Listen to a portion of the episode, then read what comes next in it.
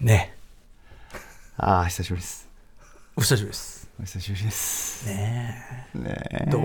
うなんでしょうねあもう何その感無量みたいな感無量はい、なんか嬉しい、恥ずかしい。嬉しい恥ずかしいかかやっぱ帰ってこれた感みたいなのやっぱあるわけ帰ってこれた感ありますし、何も第6スタジオのままで、ええこの景色のままっていうのが、確かにここも様変わりしてたら寂しいもんがあるよね寂しいし、違う場所で喋ってたらこのね。汚らしい今ソファーとかもね、やっぱ、まあまあだからいいんだよ ね。愛着があるんですよな何のシミだかかで茶色いシミがね。趣味あるうんんですよね。まあ一時期なんか焼きそばの麺が転がってましたからね。 ひどい本当に不ひどいよ本当に不愉快でしたね。節目節目で掃除しようぜんまあそこの帰って、それすらも懐かしいというような。懐かしいなあ時間が違うだけでさしかも俺結構やっぱり夜好きっす わ。ああ、なるほどね。うんうんまあまあまあまあまあ、ねねねねね懐でっていうか、こう首に指首ね、に手入れちゃってさ、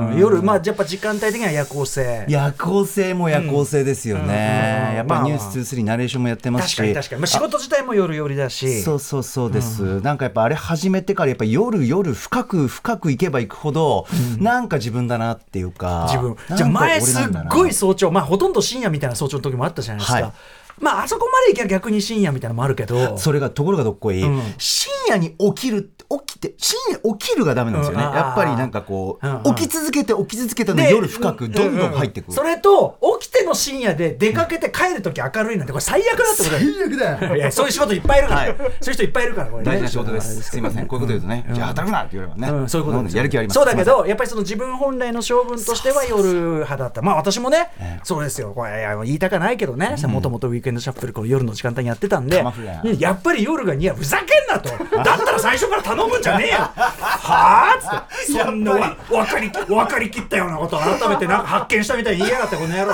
んなことは分かってんだよせん誰のどこの誰が言ったんだよなんだか分かんないけどねうんんそそううそうそうそうですかそうでもお元気そうで何より歌丸さん、ええあなた歌丸さんです私は TBS アナウンサー山本孝明ですああ、な、習ってない、なってない。はい習ってなかったああ、それ気づいてない。あありがとうございます。危ない。いや、俺逆になんか、どうしたの、あ危ない、これ、危ない、この人と思って。何急に。夜帯の危なさが会話の、会話の流れと関係なくいるし、あ、怖いと思ったら。それ、習ってなかったからね。そうですねそれをちゃんと、そうですねあ、ちゃんとしたとこ見せたら、すすいいまませせんん、すいません歌丸で、私が歌丸、こっちの方が、あ、ああ、こっちが歌丸で。歌丸さんです。で、そっちが。はい、TBS に勤めてる山本孝明です。うんはい、お願いします。お疲れ様です。あーそうですよ、そうですよ。はいはあなんで急にね、だからほら、あの毎日ね、アトロック2もこれ始まって、10月になって、はいまあ4週目なわけですね。まああの新たに聞いてくださってる方も結構いらっしゃる。あと YouTube 生配信始めて YouTube からご覧になってるとか聞いてくださってる方も結構いらっしゃるという中でですね、その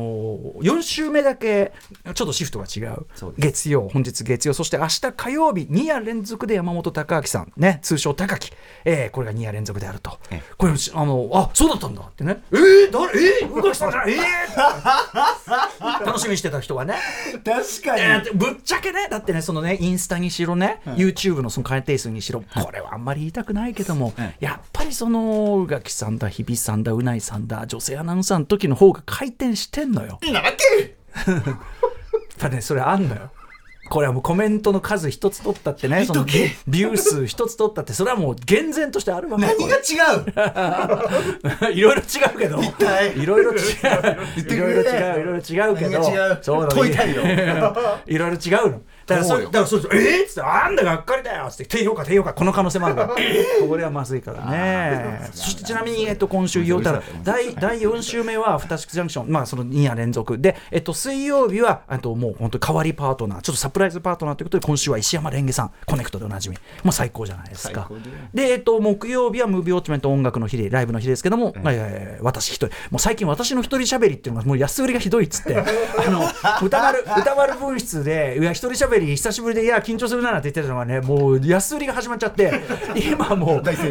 本当に分室あるは放課後ポってやっぱ一人じゃないけど一人じゃないけどあーなんかフリートークみたいなの増えちゃってまあもうなんつうかもうっていうことよ。どこで何喋ったか、何喋ろうかとか、もう、どいう、や大い丈夫やだですからか。だからもう再配は難しいちなみにあの歌丸分室いつもは、えっと、金曜日終わった後に撮ってたんだけど、もう今はほ木曜日終わった後放課後ポッドキャストを撮ってる、あちなみに放課後ポッドキャスト、先週最新分はですね、はい先週いっぱい使ってやった1週間早押しクイズこちらの答え合わせ会でこれめちゃくちゃ面白い内容なんいやいやいやいでやぜひ皆さんちょっとね聞いていただきたいんですけどぜもひそうなんですよでそれ前やってたのが分室はもうその場所を取れないから、はいいつ撮るんだっつったらなんと月曜日のこのこの前に撮ってるんです何。で 2, 時間撮ってちゃったのねうっかり2時間喋ったんですかなんでかっていうと、あのー週の頭でその番組の中で何を喋って喋んないかまだ分かんないじゃん、はい番組との頑張りが取れないから、でそのどんぐらいのネタを出していいかも分かんない かまだら。週明けだからあのーいそのいやいやいや全部出しちゃってだからもうあの吐き出し済みフ吐きル出スし済みの人フルスロットルで出しちゃってあのどこ見に行った何見に行った最近これしたみたいなの全部出しちゃってもうね何もないえだからそれでここに至るええたなだただ、その4週目はやっぱりそのねあのゲストの方もその石レンゲさんとかいるし、はいまあ、高木だってこれはたまりにたまってると思うんです、はいはいはいだからそんなのを伺ってればね当然はいは私の喋り口なんかなくなるから、これはね、まあ木曜どうすんだって問題があるけど もあのー木曜問題あるけどもあのーそうなんですだからそれでいいかなっていうのを思いまそうです歌か丸文章を楽しみにしてくださいねねということでございますがぜひね。ということで、うんついにやってまいりましただからつまり私が言ってるのは「アフターシックスジャンクション2」はまだまだカードを切り切ってないぞとついに高木というカードを切ったぞとこれいうことなんですよ最強のカードを切ったわけですからね、ありがとうございますジョーカーを切ったわけですからねやりますいき ますかねいっときますえ嬉しいことでございますアフターシックスジャンクション 2! TBN Radio. After Six Junction. Two, two, two. さみな騒ぎな今夜 Tonight's the night Tonight's the night 一丁弾けていこうぜ Just like dynamite Dynamite さみな乗り込め今夜サウンドのタイムマシンタイムマシン Yes あのアフターシックス超えるアフターシックス It's after after six まるでウィンターソルジャーにグレムリン2ダークナイトに帝国の逆襲級一作目超えたパート2にアップデート中未だ成長途中未知なる何かあなたにクエスチョン知れば知るほど湧く次のクエスチョンあ赤坂からまた探求しようアフターシックスジャンクション第2章レッツゴー10月23日月曜日時刻は今夜10時7分ですラジオでお聞きの方もラジコでお聞きの方もそして YouTube でご覧の皆さんもこんばんはこんばんはアフターシックスジャンクション2通称アトロック2パーソナリティは私ラップグループライムスターの歌丸ですそしてちょっと丁寧にご自己紹介しておきましょうかね、はい第4月曜日のパートナー TBS アナウンサー山本貴明です第4週目の月曜日と火曜日パートナはいーとなっております、まあ、TBS アナウンサーとして、い今は23ニュース23のナレーションであるとか、 N スタのナレーションであるとかね N スタのナレーションいろんなナレーション仕事もやられてますし、明日は広火中継ありますあ中継もある、中継も頑張られてますよね、という山お本願いし隆明ますさん、えーこの番組においては通称高木、まあ、以前ねトップ5でついたというかね自称したというか、ええあだ名ですよねあそうですねこれはあだ名の由来改めて言いますとあそうですね、あのーコンバットレックさんとラジオさせていただいていてその時に、えっと、ラジオドラマを私、まあ、自作しましてえ、えーそれが「エヴァンゲリオン」「エヴァンゲリオン」の登場人物の中に僕が主人公になった時はどういう人間関係になるのかなで碇シンジ君が主人公なのでシンジにかけてじゃあ僕の名前も変えようかな主人公だしって言って高木って言うんですけど3文字がいいな高木にしようっていうことです通称高木、はい高木ですカタカナで高木と覚えてくださいという、ねはい高木でございますお願いしメールもいただいておりましてありがとうございますラジオネームレオレオレさんです歌丸師匠山本さんいつも楽しく拝聴しておりますありがとうございますありがとうござアトロック2に進化してから早1ヶ月本日の放送を心待ちにしておりましたそう今日は山本隆明アナウンサーのアトロック2デビューの日2に変わってからの放送を毎日楽しく聞いておりましたが何か物足りない毎日そう高木が足りたいのです足りないのです事前に分かってはいたもののここまで寂しく感じるとは思わずはあ今日も高木の話聞けないのかとしょんぼりする日々そんな日も今日で終わり、2になってどんなテンションで、どんな最高の話が聞け るのか、大変楽しみにしております。今後ともよろしくお願いします。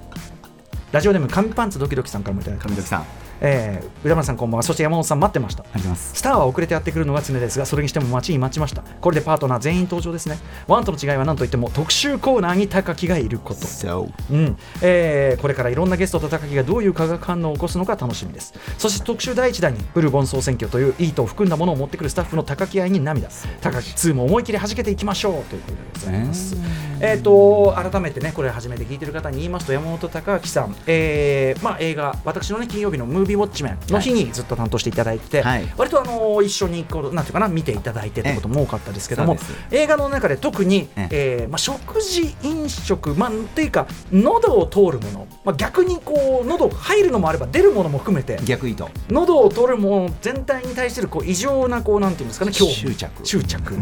これがポイントですねそれなぜかというねばやっぱりそこがリアルってことですよねそうですね目の前に映っている作品の中の登場人物がでも作品だけどリアルにその体内に物が入っているもしくは物が体内から出るなんかこうそこのこう乖離というかなんかこう違和感であったりでもなんかそのなんかこうゾクゾクする感じ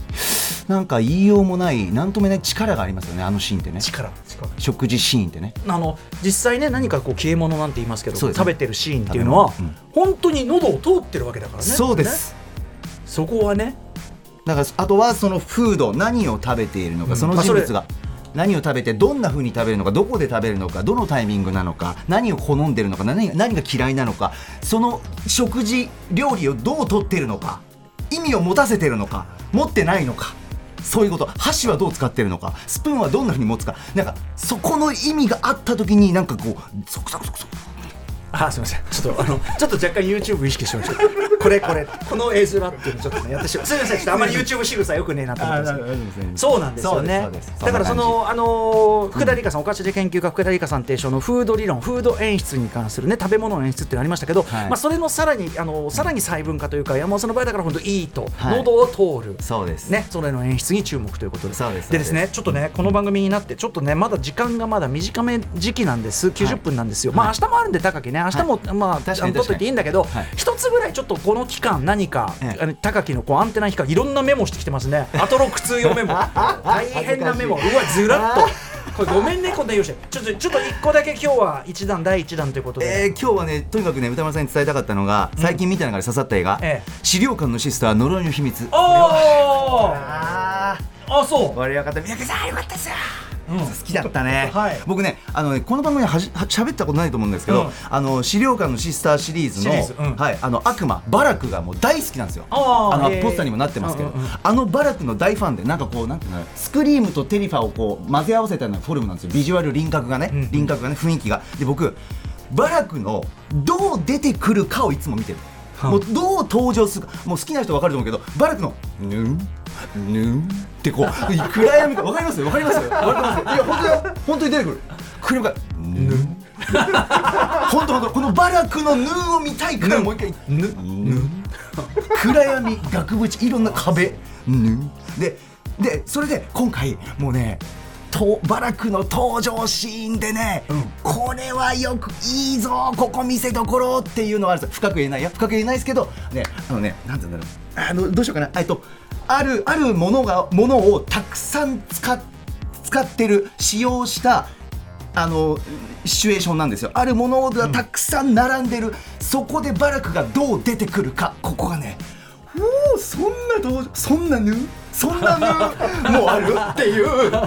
感じなのへえ多分そのバラクが姿を現すヌンの瞬間のどう今回は来るか見せてくれるかへーこれが僕もうすっごくツボで最近の趣味それ見てからはまたぶり返したんですけどあのいろんな夜の時間帯この時間もそうですけど街並み景色日常を見ながらここねバラクのヌーだろうみたいなのを想像するのは好き。んここでバラクヌーだったらいいなとか、はいはいそれが最近の趣味バラクのヌ ーいいねバラクのヌーバラクのヌーバラクのヌーバラクヌンなんだずあのズンでもなくブンでもなくヌンなんだぬばぬ ああ来た来たみたいなやつあでも言っとくね今回僕が一番そこで刺さった「ぬ」のシーンは、あの見たら見てくれたら分かりますけどそこは効果音が「ぬ」ではないと思うあこれ分かります擬音がねうん僕の使ってるあふさわしいのがヌンじゃなくてぬんじゃない、おぬんじゃないパターンのやつって単にちげえよこれぬんじゃないよって思うと思うけ どそこ見てほしい本当に絶対違う効果音がねあのね擬音が浮かぶと思うあーそうですはいはい、それだけはいごめんなさいいろんなねいろんな擬音ありますからねはいはいはいはいこれ言いたかったはいドゥーンとかもありますからねドゥーンのドゥーンっていうねドゥーンこれこれひ日比さんのドゥーンの箇所ドゥーン